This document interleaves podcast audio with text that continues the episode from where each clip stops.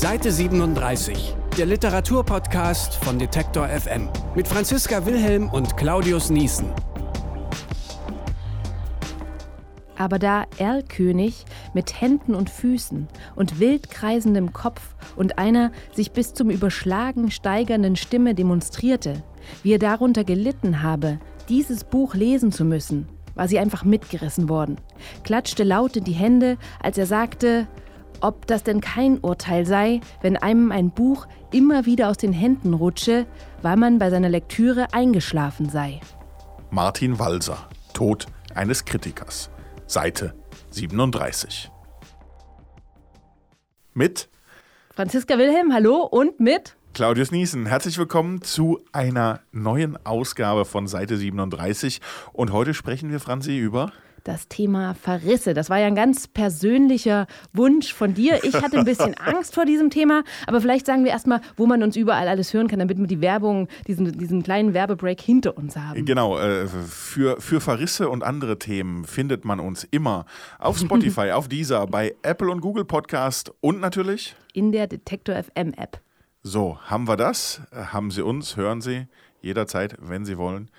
Und äh, ja, es ist, naja, Leib- und Magenthema klingt jetzt so böse, so als würde ich mich freuen, wenn, wenn, wenn andere verrissen werden. Aber ich finde es wirklich spannend, wenn man das unter dem Aspekt sieht, was bewirken denn schlechte Kritiken?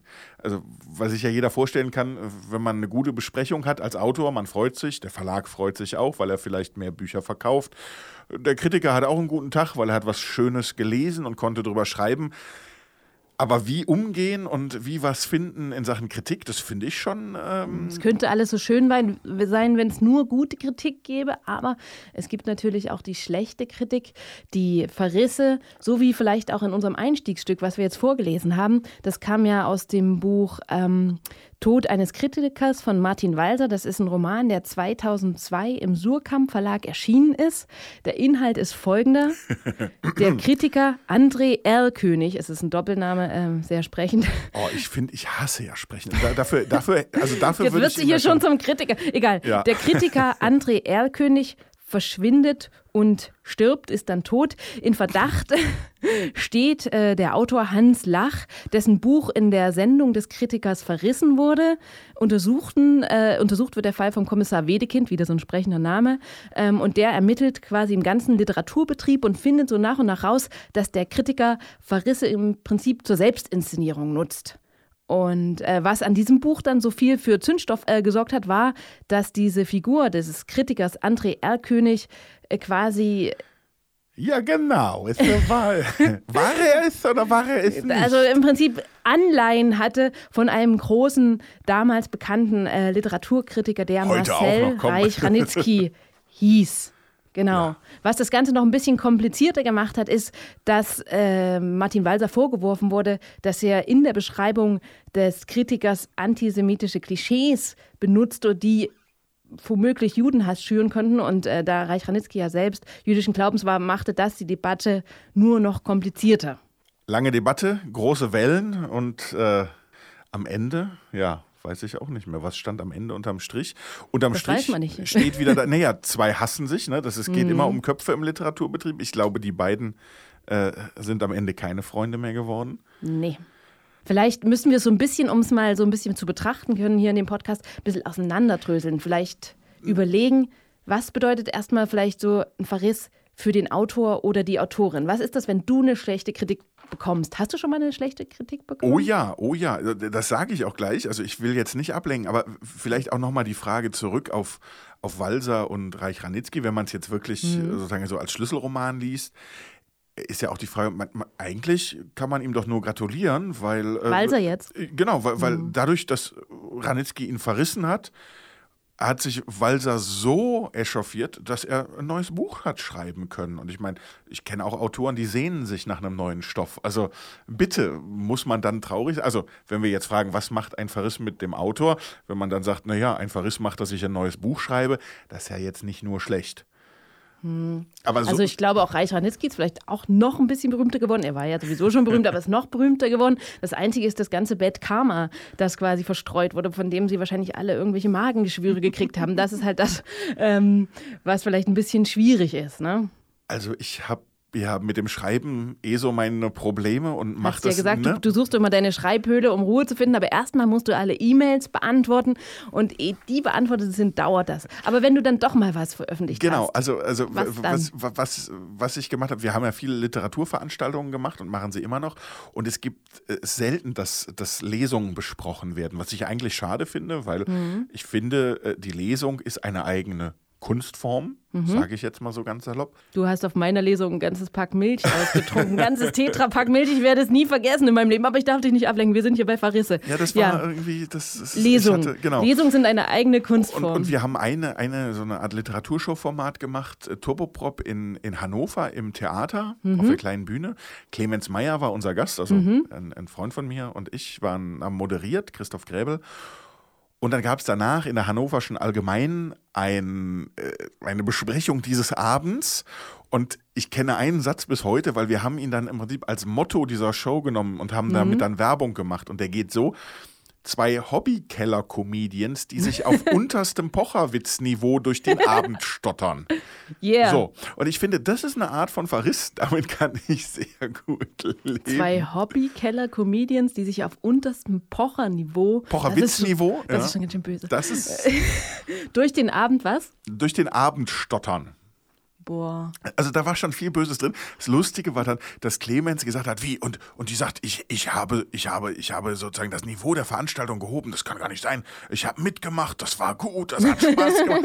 so, ähm, und äh, ich habe zusammen mit Clemens äh, so ein bisschen unsere Leidenschaft ausgelebt. Wir haben äh, ein Buch geschrieben, was, glaube ich, einfach uns beiden am meisten Spaß gemacht hat über, über B-Movies und Trash-Filme. Und da haben wir im Prinzip auch, also wenn man die Az- Amazon-Rezensionen liest, es gibt, ich glaube, also äh, irgendwer schreibt irgendwie Schade um den Baum, der dafür gefällt. also für das Buch muss. Ja, sozusagen. genau.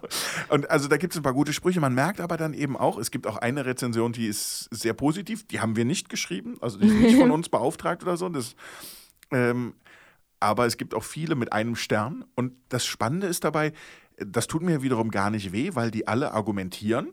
Und für sich argumentiert haben sie auch recht, weil sie nämlich in dem Buch was ganz anderes erwartet haben. Also sie haben es in einer Erwartungshaltung gekauft, dass das ein, ein Buch ist, was jetzt B-Movies, Trash-Filme in einer Ernsthaftigkeit analysiert und, und damit umgeht. Und ja, Und ihr habt eher eine lockeren. ja, und wir, wir haben im Prinzip das als selbstreferenziellen Rahmen genutzt und es ist wie so eine, ja, wie so ein, ein Erleben und also Machen. auch ein Trash-Buch geworden. Genau, so es ist ein- also auch ein Trash im positivsten Sinne. Nicht nur ein quasi. bisschen, es ist ein totales Trash-Buch geworden. Und äh, das finde ich so spannend, dass da Freunde des Mhm. Trash-Films nicht abstrahieren können und sagen können, ah, okay, das ist jetzt eine Na. literarische Vorlage. Und deshalb äh, tun mir diese Besprechungen gar nicht weh, weil ich sage, okay, Intention, also ne, Thema verfehlt, Sätzen Aber 6. gut, okay, vielleicht, weil du das Buch selber nicht ganz so ernst gemeint hast. Wenn du dich natürlich zwei Jahre dran setzt an so ein Buch Naja, und mit ganz, man nicht? Nee, ernst gemeint haben wir das schon. Also es ist uns wichtig. Mhm. Aber es gab eben auch Leute, wir hatten eine sehr schöne Besprechung im Spiegel online. Mhm. ähm, und auch andere, äh, also wir hatten auch ein paar schlechte, in der Süddeutschen gab es Mhm. mal was äh, auf die Ohren. Aber äh, im Grunde genommen, die, die es sozusagen, die es verstanden haben, wie es angelegt war, die konnten es auch genießen. Und, und das ist auch so ernst gemeint, aber äh, eben in einer totalen Spaßhaltung, kann man das so sagen? Mhm. Aber ich glaube trotzdem natürlich, und das, also das kenne ich sozusagen auch aus meinem Bekanntenkreis, wenn man jetzt so ein Buch macht und man schreibt da zwei Jahre lang und dann kriegt man vielleicht sogar von einem größeren Magazin, einer größeren Tageszeitung so eine Abwatsche, ähm, dann tut das schon ziemlich weh. Also dann, auch wenn man versucht, da cool zu bleiben, weil man weiß, das gehört zum Game quasi. Ähm, man hat es ja mit Herzblut irgendwie auch gemacht. Und ähm, ich kenne das vor allem bei Leuten, die jetzt vielleicht ihren zweiten Roman rausgebracht haben. Der erste wurde ganz hoch gelobt und der zweite Da kriegt dann dann so den eine Keller, ne? Abwatsche. Und das ist menschlich, glaube ich, für denjenigen schon manchmal ein bisschen hart. Also bei aller, bei allem Game-Verständnis, was man so hat, ähm, das tut einem weh. Und ich zum Beispiel, ich weiß nicht, ob du kennst, diese Sendung Druckfrisch mit Dennis Scheck. Na klar. Ich mag die ja nicht. Also da steht der quasi in so einer Lagerhalle und geht irgendwelche Bestsellerlisten durch und äh, erzählt kurz, was in dem Buch so drin ist Und und was ihm gefällt und nicht. Und wenn es so ihm weg, nicht gefällt, dann schiebt er das auf so eine, äh, was ist denn das? Das ist so ein Förderband, So ein ne? Förderband und das also der schiebt das nicht nur, der schmeißt das regelrecht und dann landet das in so einer Ausschusskiste irgendwo unten im Dreck. Und ich finde, das tut schon weh. Also ich äh, denke ich immer, das ist so ein bisschen respektlos, was er da macht. Er begründet natürlich, aber die Art, diese, diese, diese Handbewegung, ich finde das schon ganz schön gemein. Ich würde Dennis Scheck auch mal gerne in so eine Kiste befördern, weil ich denke, die ganzen Autoren, klar, er kann das scheiße finden, aber auf der anderen Seite so ein bisschen Respekt muss man schon zollen. Ähm, aber ich finde ehrlich gesagt, das ist die Rubrik, die ich noch am liebsten sehe, weil ich da das erfrischend kurzweilig finde, wie er verreist und wie er sozusagen den Büchern einen Denkzettel verpasst und ich sehe es eher spielerisch eben, ich brauche dieses schöne Kamerabild. Was mich eher nervt, ist eigentlich dieses, ähm, und da sind wir vielleicht auch bei dem Thema, äh, wie gehen Kritiker mit ihrer Rolle um? Hm. Äh, Spannende Frage. Es, es Auch so der Walser hat sich das gefragt. Ja, es, es gibt diese, also es gibt mhm. immer so Kamerafahrten. Er fährt irgendwelche Rolltreppen hoch. Mhm. Er sitzt in irgendwelchen Dachgärten. Er ist, er ist, irgendwann in einem Gespräch mit Christoph Hein durch eine Orangerie gelaufen und hat immer einen Feuerlöscher genommen, in der einen Hand, dann zehn Meter getragen, dann stand da der nächste Feuerlöscher, dann hat er den aus der linken Hand abgestellt und den aus der, der rechten Ganz weiter. große Kunst, ich also, sehe schon. Wo ich so das, also, und, und, und da hatte ich die ganze Zeit das Gefühl, also über Fernsehen und Literatur können wir auch mm. mal eine ganze Folge machen, da kann ich lange drüber reden. Äh, da kriege ich jetzt, oder da schwillt mir echt der Kamm, weil ich das Gefühl hatte, inhaltlich passiert da gar nicht viel. Und das muss ich jetzt mit irgendwelchen Bildern spannend aufladen. Und das Aber ist okay, das, was das, mich das ärgert. bringt uns jetzt ein bisschen vom Ja, Verriss weg. Das weiß. ist so die Hm. Art, was Fernsehen macht, wenn man mit aller Gewalt irgendwelche schriftlichen Formate ins Fernsehen bringen will. Das ist wirklich nochmal eine andere Sache. Ich würde lieber nochmal über die Person des Kritikers Mhm. reden. Also, ähm, was macht es mit einem Kritiker, wenn er gerade einen schönen Verriss geschrieben hat? Was passiert dann mit dem? Also, ich würde ja sagen, er kriegt Aufmerksamkeit dafür, gerade wenn es jetzt bei Spiegel Online ist und man kann das noch irgendwie über soziale Medien teilen, dann ist natürlich so ein Verriss ist sowas wie Clickbait. Also da wollen alle mal hören, was ist da eigentlich los, ne? Ja, und es ist auf eine Art und Weise, glaube ich, auch heute, es gibt natürlich, wir reden die ganze Zeit über Fake News und über Hate Mhm. Speech und so, aber das ist ja alles anonym. Da habe ich nie jemanden, auf den ich mit dem Finger zeigen kann. Das Mhm. macht kaum jemand äh, mit heruntergeklappt, mit, mit aufgeklapptem Visier. Aber der Kritiker ist Mhm. jemand, der sich hinstellt und das finde ich auch gerade in dieser Zeit, wo ich immer das Gefühl habe, wir, wir können uns alle nichts mehr sagen, keiner Mhm. versteht Kritik, jeder ist sofort, wenn man nur mal sagt, du, das hat mir nicht gefallen oder das ist nicht meins, da ist jeder direkt persönlich beleidigt.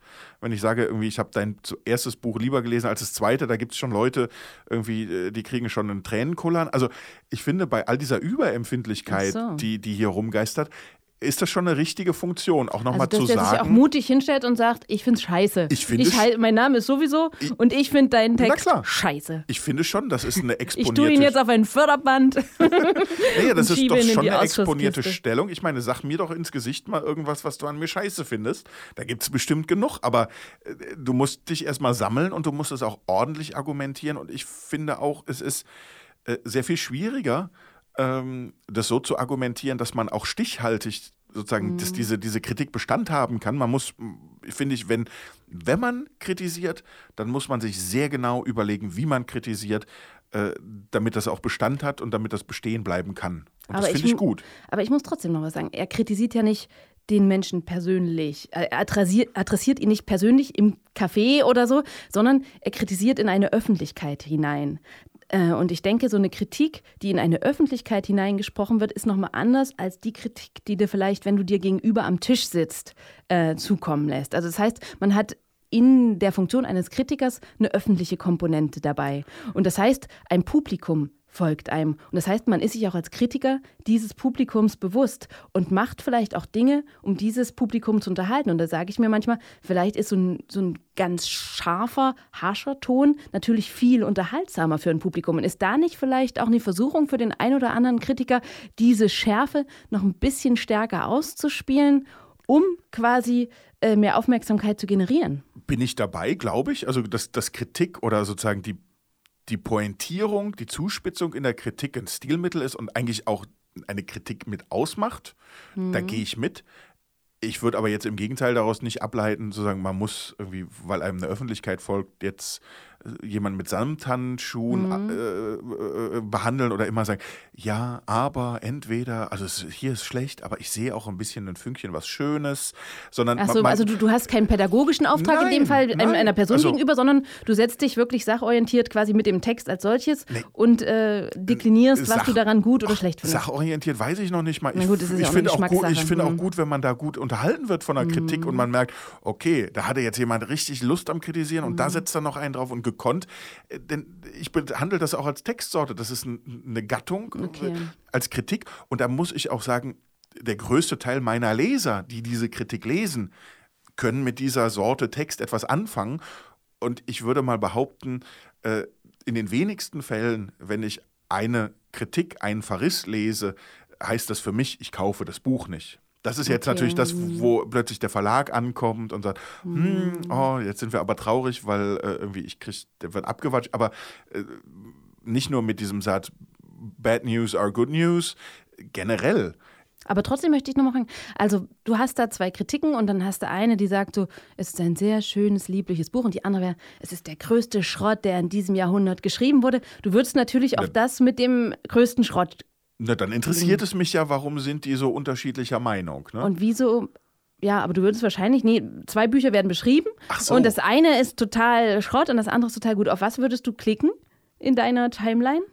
Äh, ich glaube auf den Verriss. Hm. Und die Frage ist, warum macht Häme so viel Spaß, auch für uns als naja. Zuschauer und Hörer und äh, Seher? Warum, da hm. sind wir beim bei den Schreibratgebern vom letzten Mal.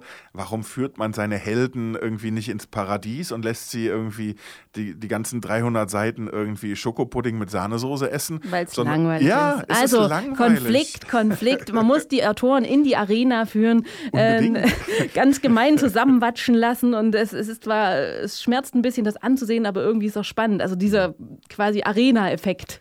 Aber ich meine, ein Punkt, und da hast du schon recht, ist jetzt, wenn man rausgeht aus diesem eher künstlerischen Konflikt, ist es ein gutes Buch, mhm. äh, was macht es? Und auch dieses, äh, klar muss man sich und sind sich, glaube ich, auch wenige Kritiker dessen bewusst oder blenden es vielleicht auch bewusst aus, was, was einem Autor oder einer Autorin damit passiert, wenn man so ein Buch liest. Also klar kann einen das wirklich ja bis in eine existenzielle Schreibkrise führen. Also das das, das glaube ich schon. Wenn du als Autor oder Autorin Verriss kriegst, dann führt dich das in eine existenzielle kann, Schreibkrise? Kann, kann. Also ich, äh, ich meine einfach mhm. sozusagen, man muss sich schon bei aller Kritik und, und wenn ich auch für Kritiken rede und für ich sag mal, deftige Kritiken. Mhm.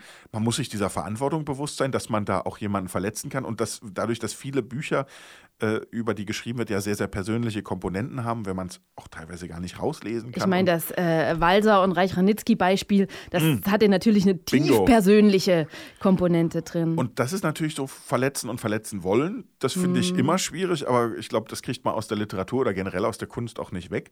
Aber ich finde, die andere Ebene, die macht es dann noch ein bisschen schwieriger und das ist so die Frage, äh, was macht das denn äh, mit dem Handel oder mit dem, mit dem Buch? Mhm. Also was macht das mit den Verkäufen?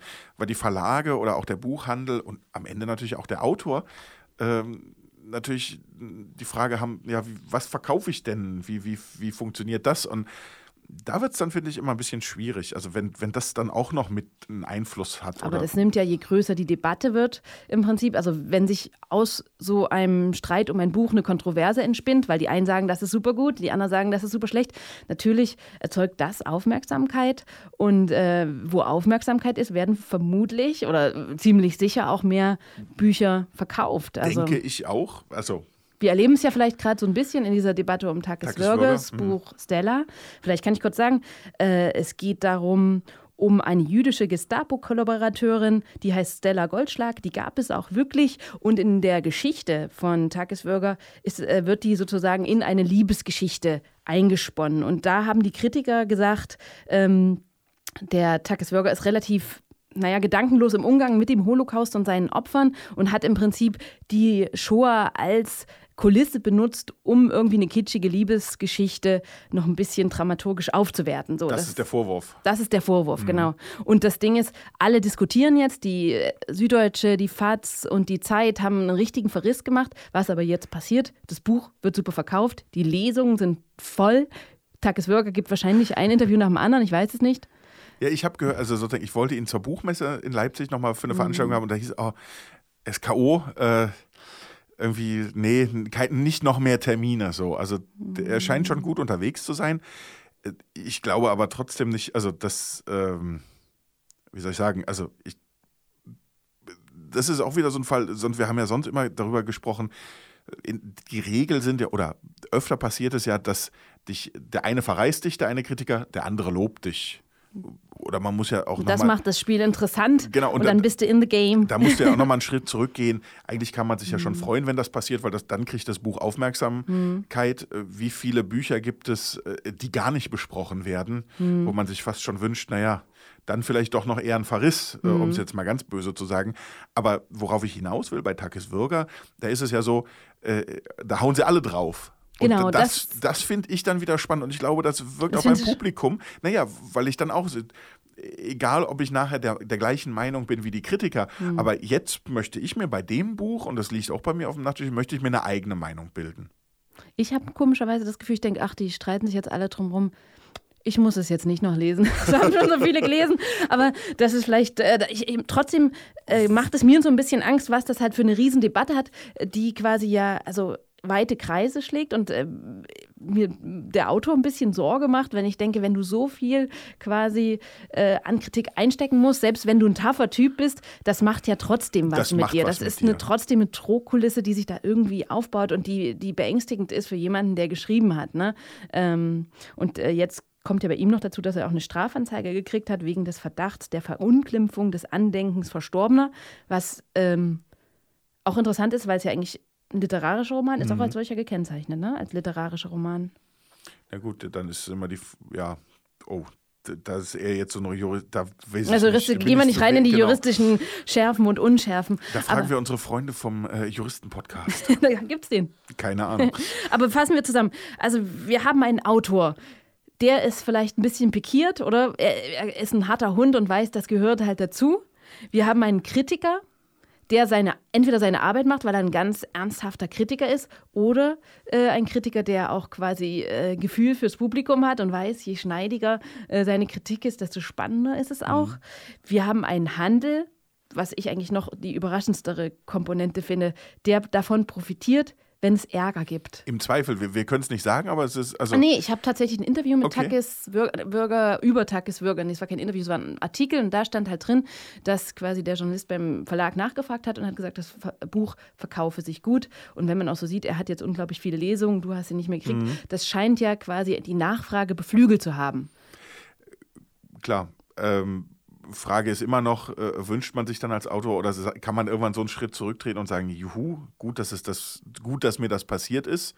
Oder nimmt es einen mit? Was ich ja ganz spannend finde, bei all diesen äh, Sachen, beim letzten Mal hast du sehr deutlich erzählt bei äh, den Schreibratgebern, wie dir das geholfen ist, hat äh, oder wie du dir da Sachen rausgezogen hast. Bei dem Thema Verrisse hast du jetzt noch nicht so viel gesagt, ja, wie es dir selber geht. Persönlich, ja. no, Mann, ich will das mich ist, doch gar nicht so persönlich. Franzi, das ist immer das Spannendste. Jetzt sag doch mal. Ja, also ich hatte also, tatsächlich bei dem Roman hatte ich eigentlich relativ gute Kritiken. Mhm. Ähm, bis auf? Bis auf, ich glaube, das war Kulturspiegel oder sowas. Es war nur ganz, ganz kleine. Und die fing eigentlich nice an. Die hat so gesagt, ja, sie hat ein bisschen Humor und das sind auch ganz hübsche Szenen. Und also erst so ein bisschen so nett und dann der letzte Satz war, aber den großen Bogen hat sie noch nicht raus. Bam. Und da habe ich schon, also klar, der darf sagen, was er will, vielleicht hat er auch recht, aber so, das habe ich so innerlich gedacht. Oh, du Arschloch. Kick your ass, Mann. also irgendwie, das hat mich schon mhm. ein bisschen getroffen. Es hat mir jetzt keine Schreibblockade gemacht. Das äh, wird mich jetzt auch nicht in meinen Träumen verfolgen, aber das war schon so ein kleiner Schlag ins Und Gesicht. das Gemeine ist, glaube ich, natürlich auch, wenn du sagst, es war nur eine kurze Besprechung, wo man dann auch sagt, ja, Junge, dann hättest du dich wenigstens mal erklärt. So ungefähr. Also das naja, und er hat es halt mit dem letzten Satz kaputt gemacht. Er hat all die guten Sachen erzählt und der letzte Satz war so, aber kauft euch nicht, nee. Also, ja. Das ist eine gewisse Macht, das stimmt schon. Das ist ja auch das, was Martin Walter damals kritisiert hat. Diese Macht des Literaturbetriebs, also die quasi dann die Autoren zu spüren bekommen. Und äh, das macht einem vielleicht manchmal auch schon ein bisschen Angst. Oder? Aber ganz anders jetzt mal gefragt, bevor du das erste Buch geschrieben hast, wusstest du, dass es Kritiker gibt, die Bücher kritisieren. Das stimmt. Also dann kannst du ja auch die Finger davon lassen. Aber ich habe so weit habe ich gar nicht gedacht, ehrlich gesagt. dass, äh, aber das stimmt, man setzt was in die Welt und äh, quasi damit macht man sich anfechtbar. Immer wenn man irgendwas in die Welt gibt, macht man sich mit dieser Sache anfechtbar. Ja, man so muss ja einfach, darauf, also wenn du was rausgibst, musst du erlauben, dass Leute darauf reagieren dürfen. Hm. Sonst äh, funktioniert es nicht. Und ich, ich glaube aber, ähm, und, und das, das ist nochmal eine Frage, diese, mich, mich hätte auch noch interessiert, in Deutschland gibt es ja oft den Punkt, sobald man unterhaltsam oder humorvoll mhm. schreibt oder eben dann aus der Slam-Szene mhm. kommt, dass das gerne auch mal so als Argument benutzt wird, man sei nicht so ernsthaft oder überhaupt alles, was unterhaltsam oder humorvoll geschrieben ist, ist nicht so viel wert wie eine richtige E-Literatur. Ist dir sowas als Kritik begegnet oder, oder ficht dich das an, wenn du sowas hörst und jemand zeigt auf den Finger und sagt, äh, Slammerin? Das ficht mich natürlich so ein bisschen an. Also, das ist schon so ein Wunderpunkt, weil ich denke, auch Humor soll seinen Platz haben. Jetzt bei dem neuen Buch, das war ja eher so ein humoristisches Slam-Buch, mhm. da sieht man halt, da kommen nicht so viele große Rezensionen, weil das gar nicht so von der Kritik irgendwie ernst genommen wurde. Aber die, die dann tatsächlich was gemacht haben, die haben halt in, hinter dem Humor quasi die, die Kritik, die dann auch versteckt ist in so einem Humor, schon gesehen. Also, äh, das wurde tatsächlich am Ende, wurde das humoristische Buch von den paar Rezensionen, die es dann gab, deutlich kritischer wahrgenommen, was natürlich wieder lustig ist. Mhm. Mir fällt jetzt noch was ein, was ich auch mal von einer Lesungsrezension bekommen hatte. Da hatte ich gelesen und man hat mich eingeschätzt in der Lesung als erfrischend bodenständig. und das irgendwie so, das war nett gemeint eigentlich von der Journalistin, das, das weiß ich. Aber das ist halt immer so, das stimmt schon, ich habe nicht so eine mega künstlerische Attitude und dann kriegst du so erfrischend bodenständig. Und da habe ich mir so eine Autorin vorgestellt, die in ihrem Buch nicht unterschreibt, sondern so Kartoffeldruck reinmacht und mit so einer Schürze oder so einem Leinensack ankommt. Ich weiß nicht. Und, äh, sie, morgens rührt sie den Quark und nachmittags schreibt sie im Die Buch. erfrischend bodenständig. Und das hat mich so ein bisschen genervt, aber ich habe das in meinen Freunden erzählt, die haben so gelacht und am Ende haben die mir ein T-Shirt gedruckt, auf dem erfrischend bodenständig drauf stand. Und äh, das habe ich dann lange mit Freude getragen. Also man kann es auch versuchen, mit Humor zu nehmen. Vielleicht ist das so ähm, die, die, die Quintessenz des Ganzen. Kritik bleibt nicht aus. Wenn man irgendwie was in die Welt gibt, kommt irgendwie hoffentlich was zurück. Wenn gar nichts zurückkommt, wäre auch blöd. Und deswegen versuchen das, was man dann kriegt und das, was auch so ein bisschen wehtut, irgendwie so ein bisschen ähm, mit Humor einzufangen und hinter sich zu lassen. Ne? Kleine Lebensweisheiten bei Seite 37. Ja, ich soll Humor den Kalender geht, schreiben. Genau. Kleine Lebensweisheiten oh, mit glaube, erfrischend bodenständige Lebensweisheiten. Glaube, das verkauft sich wie Bolle. Und, äh, ja. äh, und Kritiken gibt es für Kalender, also weiß ich nicht. Und dann noch ein kleines Rezept immer noch, hinten dran. Und, und Katzen, und Katzen. und Katzen. Okay, aber dann vielleicht die alles entscheidende letzte Frage. Und dann machen wir hier mhm. für heute vielleicht in unserem Cast Schluss. Machen wir, genau. Darf man Cast sagen eigentlich? Ist bestimmt. ohne Pot? Wir sagen Pot und Cast okay. und Topf und Also, Deckel. Wenn man Kritiker ist, darf man dann eigentlich Autor werden oder umgekehrt?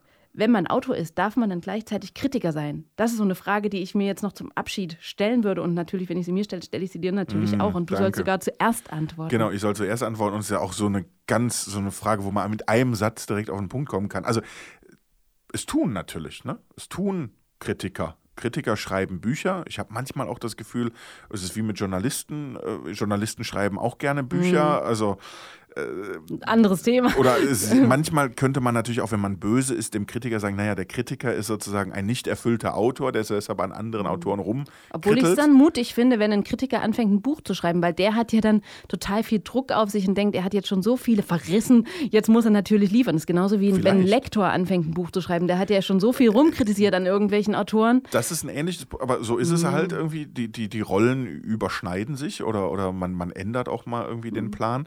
Äh, genauso gibt es Autoren, die Kritiken schreiben. Hm. Obwohl ich sagen musste, als du mich jetzt hier gefragt hast, ob ich mhm. beim Podcast mitmache, und ich habe gedacht, ich bin Autorin, ich möchte eigentlich gar nicht in die Rolle der Kritikerin reinkommen. Ach, ich habe dich gefragt, ja? Ja, sonst ah. hätte ich nicht mitgemacht. Oh, oh, also im Prinzip will ich mich eigentlich, ich zum Beispiel persönlich will mich aus Kritiken raushalten, weil ich quasi nicht noch meine Anforderungen steigern möchte. Und dann. Aber, aber warum? Weil du Angst hättest, hier bei Seite 37 über Bücher zu sprechen und sagen müsstest, warum dir ein Buch nicht gefallen hat und deshalb Angst hättest, dass irgendwann hinter irgendeiner Straßenecke so ein Autor mit einem Buch oder mit einem Knüppel nee. steht? Nee, oder, nee, nee, oder, sondern oder dass, dass ich sage, oh, der hat ja blöde äh, ähm, irgendwie blöde Dialoge oder so und dann habe ich das nächste Buch und sage, ja, du hast aber auch blöde Dialoge, du kriegst das auch nicht besser hin. Ja, aber so ist doch das Leben. Äh, also Gefällt mir aber nicht. Also ich bin, ich bin, ich habe hier nur mitgemacht, weil du da bist, klar. Oh. Und im Prinzip weil wir ja ein thematischer Podcast sind. Also wir, mhm. wir verreißen ja Bücher nicht so generell. Manchmal geben wir so hier und da so einen kleinen Hinweis, wie wir was finden. Aber im Prinzip ist unser Thema ja, über Themen in der Literatur zu sprechen oder im Buchmarkt und Buchhandel. Und das mache ich ja sehr gerne mit dir. Und da sind wir jetzt ja eigentlich fast schon wieder am Ende unseres oh, gemeinsamen Das war so Podcasts. eine schöne Kritik. Da kann ich jetzt einfach nur, also wenn man im Podcast irgendwie was Herzen, sehen will. Ein genau, herzförmiger Podcast. Du siehst, wie ich mit meinen Fingern, also mit, mit Daumen und Zeigefingern ein Herz forme. Ähm, ja, man, man kann uns hören. Seite 37, äh, das war unsere zehnte, glaube ich. Ne? Wir Zehnte müssten eigentlich Folge, jetzt ja. nochmal anstoßen draußen. Na klar, also ich habe den Champagner kalt mm. gestellt, aber das machen wir ja jedes Mal. Ne? Also es ist nicht so, dass wir hier keinen Champagner die ganze Nein, Zeit trinken. Ist, also das ist wir haben einen also Ruf zu verlieren, auch wenn richtig. ich eine erfrischend bodenständige Autorin bin. Natürlich, also das ist. oh, das aber das ist doch schön. Damit sehen wir, ich meine, mit diesem Satz zeigst du einfach, wie man als Autorin mit Kritiken umgehen muss. Sie gehen einem Schlecht. nah, aber man kriegt sie verarbeitet. Obwohl ne? ich das trotzdem. Ah, egal. Wir hören jetzt auf. Also, das war die Folge Verrisse, Seite 37. Wenn ihr uns abonnieren wollt für die nächsten Podcasts oder vielleicht die alten Podcasts nochmal hören wollt, dann könnt ihr das tun bei Spotify, bei Deezer, bei Apple und bei Google Podcast oder ihr könnt euch hör uns hören auf der Detektor FM App, bei Detektor FM im Stream und natürlich ähm, gibt es jetzt gleich noch im Anschluss, äh, wer will, unseren lieben Kollegen Thilo Körting, der noch einmal sozusagen unsere, ja, unsere bescheidene Meinung hier garniert hat mit einer ziemlich, nicht nur garniert, er ne, hat quasi mit einer ziemlich umfassenden Umfrage mit äh, Kritikern, Autorinnen, Verlegern, Veranstaltern, Lektoren gesprochen hat. Und äh, das ist finde ich nochmal ein sehr sehr spannendes äh, mhm. Stück um. Also er hat ein Meinungspotpourri zum Thema Verrisse und Kritiken erstellt. Das ist äh, so interessant und umfangreich geworden, dass wir das sozusagen abkoppeln von dieser Sendung, dass man es auch alleine sogar vor uns hören möchte, wenn man erstmal den Bildungsauftrag erfüllen will, den wir ja jedes Mal hier haben. Aber wir steigen jetzt erstmal aus der Sendung aus mit unserer kleinen Lesung, wie jedes Mal. Seite 37, Tod eines Kritikers, Martin Walser. Oh Gott, siehst du, ich muss erst noch mal blättern. Ich habe ganz vergessen, das aufzuschlagen. Ach doch, ich bin auf der richtigen Seite. Du lernst das nie mit. Nee. Zehnte Folge. Immer diese Kritik, ob ich das vertragen werde. Frischen, bodenständige Kritik. Genau. Sei mal ein bisschen bodenständiger, Franzi. Bin ich. Das zeichnet ja Erlkönigs Sprechstunde aus. Bücher sind gut oder schlecht. Der Rest ist Korruption, sagt Erlkönig. Das schlechte Buch, das gute Buch, dann der obligatorische Überraschungsgast, von dem Erlkönig sich bestätigen lässt, wie genau seine Diagnose, sein Urteil, das übers schlechte und übers gute Buch zutreffe. Ich finde trotzdem, dass niemand Erlkönig heißen sollte, der nicht in einem Goethe-Gedicht ist, oder? Me too. So viel zum, zur Kritik heute, aber jetzt ist genug. So, jetzt trinken wir Champagner. Ciao. Thilo Körting.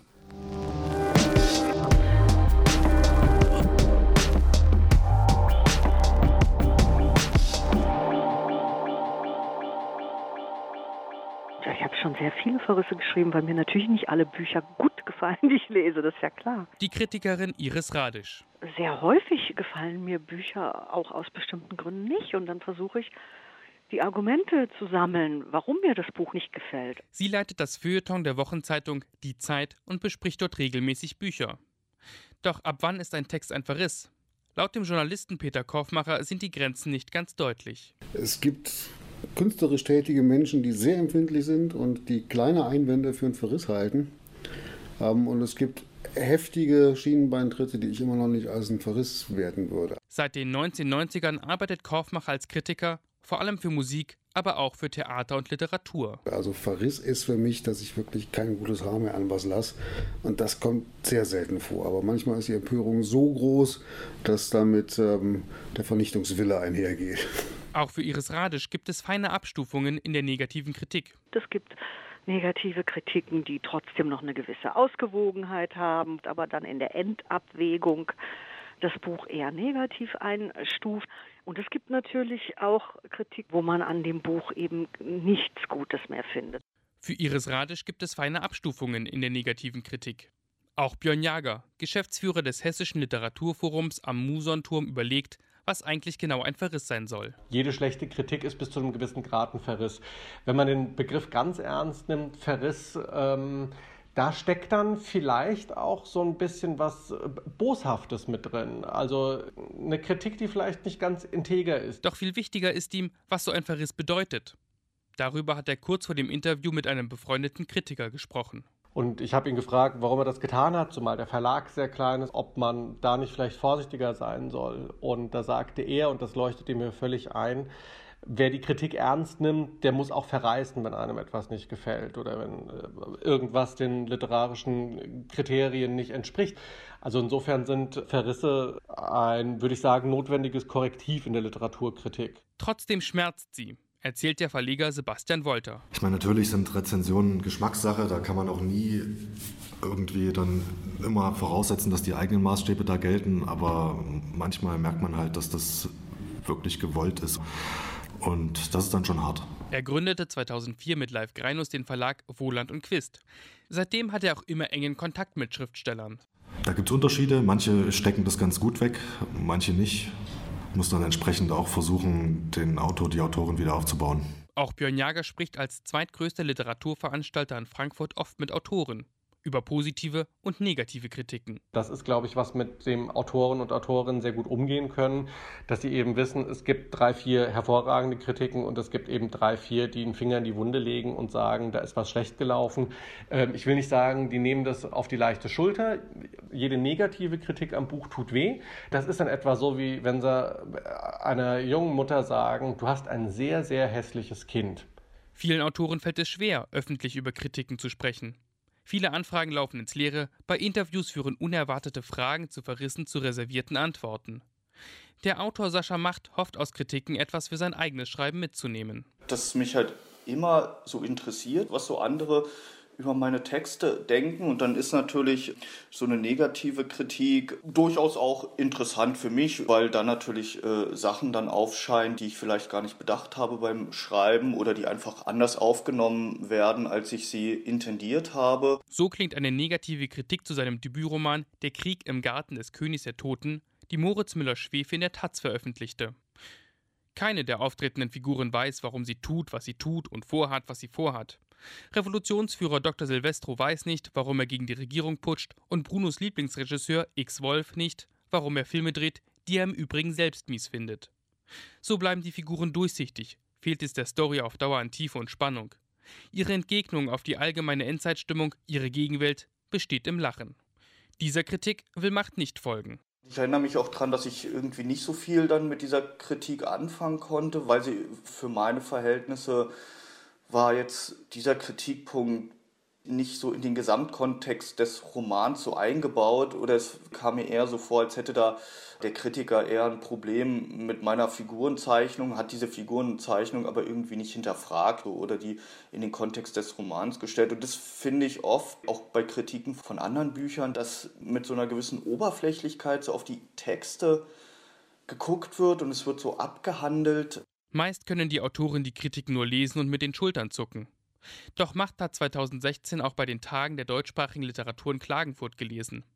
Dabei wird der kurze Text direkt in Anwesenheit des Autors von der Jury auseinandergenommen. Ein paar Sachen haben mich auch geärgert einfach und, und andere fand ich dann aber wieder gut. Doch das Schlusswort des Jurors Klaus Kastberger ließ den Text von Sascha Macht auch in keinem guten Licht stehen. Man rettet auch den Text nicht, indem man jetzt sozusagen die vermeintlichen Inkonsistenzen äh, der Figur irgendwie unterstellt. Nicht? Also weil das wäre ja, wenn das so, so, einfach ginge, dann könnte ja jeder Autor, der nicht schreiben kann, einfach eine Figur zum Beispiel erfinden, die prinzipiell, also die durch eine Krankheit, durch einen Hirnschaden zum Beispiel, ja, also nur kranke, also nur übertriebene Metaphern macht. Nicht? Also man muss, glaube ich, schon den Text auch in seiner Gesamtästhetik sehen und die, und die Figur innerhalb des Ensembles des, des Textes. Und der Text als solcher legitimiert sich in den rhetorischen Figuren, die er hat. Und nur mit dem Hinweis, dass der halt nicht sagen will, ich bin arbeitslos, arbeitslos oder ich bin freigesetzt, so wie bei Horvath das hören wir. Also das ist sozusagen, glaube glaub ich, kein Argument für den Text. Für Macht war die Situation jedoch erträglich. Der räumliche Abstand zur Jury war so groß, dass es kaum einen Unterschied zu einer schlechten Kritik in der Zeitung gegeben habe, meint der Schriftsteller. Dennoch hätte er gerne gegen das Protokoll des Schweigens verstoßen. Also jetzt nicht so in die Verteidigungshaltung zu gehen und denen zu sagen, was sie zu denken haben, sondern eher nochmal so ein paar Sachen auszubreiten und darüber nochmal zu sprechen. Das war eher so der Gedanke, aber das kann man natürlich im Fernsehen, es ist ja unmöglich, so eine Diskussion zu führen. Da geht es vielleicht auch wieder um die angesprochene Oberflächlichkeit. Denn gerade im Verriss können sich Kritiker auch mal verlieren, erzählt Peter Korfmacher. Also da sich Verrisse natürlich leichter schreiben als Lobhudeleien und auch besser lesen als Lobhudeleien, ist man vielleicht manchmal ein bisschen leichtfertig damit. Und ich muss sagen, ich habe so in meiner Jugend Texte geschrieben, ein bisschen schäme ich mich dafür. Für Iris Radisch ist beides, die Lobhudelei und der Verriss im gleichen Maße schwierig. Von der Argumentation finde ich es nicht weniger anstrengend, weil wirklich zu erklären, warum ein Buch gelungen ist, ist verdammt schwer die Gründe dafür zu nennen und das auch wirklich zu analysieren, das ist gar nicht so einfach. Also insofern glaube ich, die Herausforderung ist eigentlich immer, immer die gleiche. Und Literaturkritik ist wirklich ein sehr schwieriges Fach. Auch Kaufmacher meint, dass beide Formen ihre Tücken haben. Und da ist die Lobhudelei, wenn man nicht dahinter steht, mindestens genauso schwer, weil man sich ja genauso angreifbar macht wie der Verriss. Man macht sich nur von anderen Leuten angreifbar. Für Björn Jager zählen vor allem transparente Kriterien der Kritiker. Wenn äh, Kritikerinnen und Kritiker ihre Maßstäbe offenlegen und in der Kritik daraus dann einen Gedankengang entwickelt, der es nachvollziehbar macht, dass ein Buch schlecht ist, dann hat das äh, letzten Endes immer seine Berechtigung. Wie gesagt, ist notwendig. Es ist notwendig, weil wir die Kritik ja als eine Art System anerkennen müssen, das für uns den Markt auch so ein bisschen sondiert. Dabei werden auch manche Titel verdammt. Zur Freude des Schriftstellers Sascha Macht. Es gibt, glaube ich, schon so das Vergnügen, dass manche Bücher mm, oder, oder gewisse Ästhetiken, die halt für mich irgendwie nicht funktionieren würden, die aber trotzdem gemacht werden und die vielleicht dann auch noch erfolgsversprechend sind, dass die ab und zu mal abgekanzelt werden, das finde ich, das finde ich ehrlich gesagt schon, schon richtig. Die Verantwortung liegt am Ende aber beim Leser, wie er sich sein eigenes Bild von einem Buch bildet, erklärt Sebastian Wolter von Wohland und Quist. Ich würde auf jeden Fall raten, wenn ein, ein Buch interessiert und man liest ein einfaches oder eine negative Kritik, es nicht dabei zu belassen. Das, also ich erlebe bei mir selber privat manchmal, dass ähm, negative Kritiken so gut begründet sind, dass ich keine Lust mehr habe, das Buch zu lesen. Ja, das ist dann vielleicht auch ein bisschen falsch. da müsste man eigentlich weiter recherchieren, aber ich sag mal, wenn man jetzt nicht unbedingt sowieso Interesse an dem Buch hatte, ist das wahrscheinlich ein normaler Effekt. Wenn man aber Interesse hat, dann lieber weiter recherchieren und sich das Buch trotzdem kaufen, dann gegebenenfalls. Denn bei Kritiken geht es nicht nur um Empfehlungen und Warnungen. Es geht um Debatten, meint die Kritikerin Iris Radisch. Uns geht es in der Tat um eine Debatte um Kunst und um Kriterien dafür, ob Kunst gelungen ist oder Kunst nicht gelungen ist, was Kunst mit unserer Gegenwart zu tun hat. Also es geht immer um den literarischen Diskurs, selbstverständlich. Seite 37, der Literaturpodcast von Detektor FM mit Franziska Wilhelm und Claudius Niesen.